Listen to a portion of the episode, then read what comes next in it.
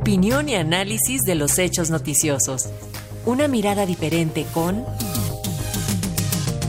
Luis Guillermo Hernández. Y en esta fiesta cívica, mi querida Alexia, no podíamos faltar los medios públicos. Por favor, quienes no puedan acudir a las plazas públicas, sintonicen los medios públicos, en especial Radio Educación, desde las 22.50 vamos a estar enlazados en la ceremonia del grito de independencia, vamos a estarle dando seguimiento, vamos a tener música después de Pulso de la Noche, diversos conciertos preparados para que usted disfrute de este grito de independencia. Y dicho lo anterior, Francisco, ¿qué te parece si vamos a escuchar el comentario del periodista Luis Guillermo Hernández sobre precisamente la consolidación de la independencia y la soberanía para la construcción de un país de libertades. Adelante, Luis Guillermo, te escuchamos. Muy buenos días, Alex. Buenos días, Paco, también, audiencia de Radio Educación. Pues esta noche, después de dos años en que la pandemia de COVID-19 obligó a la cancelación de todos los festejos populares, de la ceremonia del grito de independencia, en el Zócalo de la Ciudad de México, el presidente López Obrador volverá a plantarse en el balcón principal de Palacio Nacional ante una plaza llena. Y este hecho, volver a las calles a reunirnos y gritar juntos, marca el fin de una época difícil para México y para el mundo, pero también es el mejor momento para reflexionar sobre lo que implica conmemorar nuestra independencia como nación, nuestra soberanía como pueblo y sobre todo nuestras libertades como sociedad.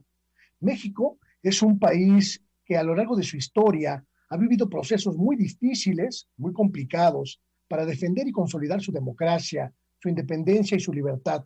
Desde aquella gesta heroica independentista de 1810 hasta el día de hoy, lo que hoy es México ha protagonizado muchos acontecimientos de crisis social y política que han incluido por lo menos tres grandes guerras civiles, invasiones extranjeras, convulsiones internas, disputas sangrientas para alcanzar la justicia social, la igualdad de todos y las libertades de que ahora gozamos.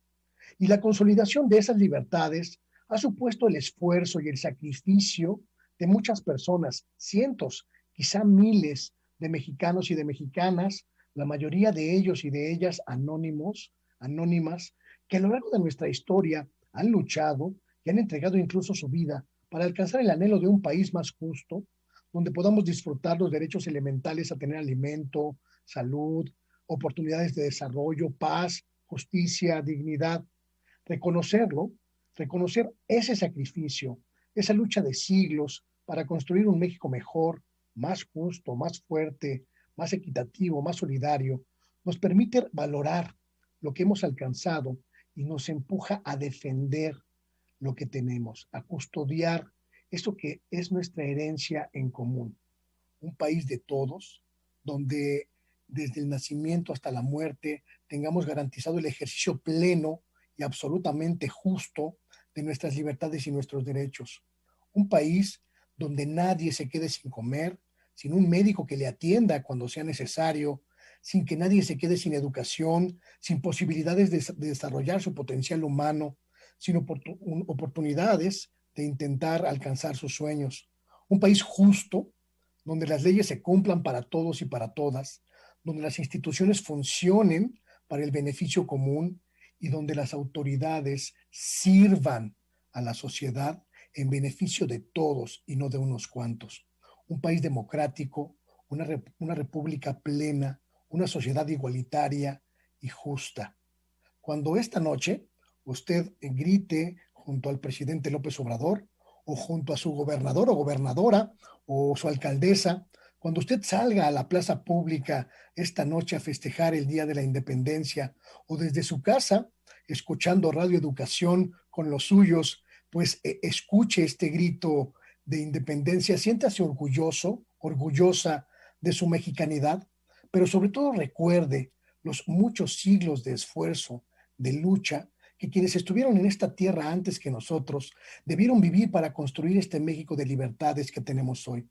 Un México que a nosotros, a nosotras, a usted, a mí, nos corresponde cuidar, proteger y custodiar para heredarlo fuerte, consolidado a quienes habrán de habitar esta tierra después de nosotros. Que tenga usted un extraordinario y un feliz día de la independencia y que viva México. Así es, Luis Guillermo, que viva México. Gracias por este comentario. Nos escuchamos la próxima semana. Felices fiestas. Muy buenos días. Hasta luego.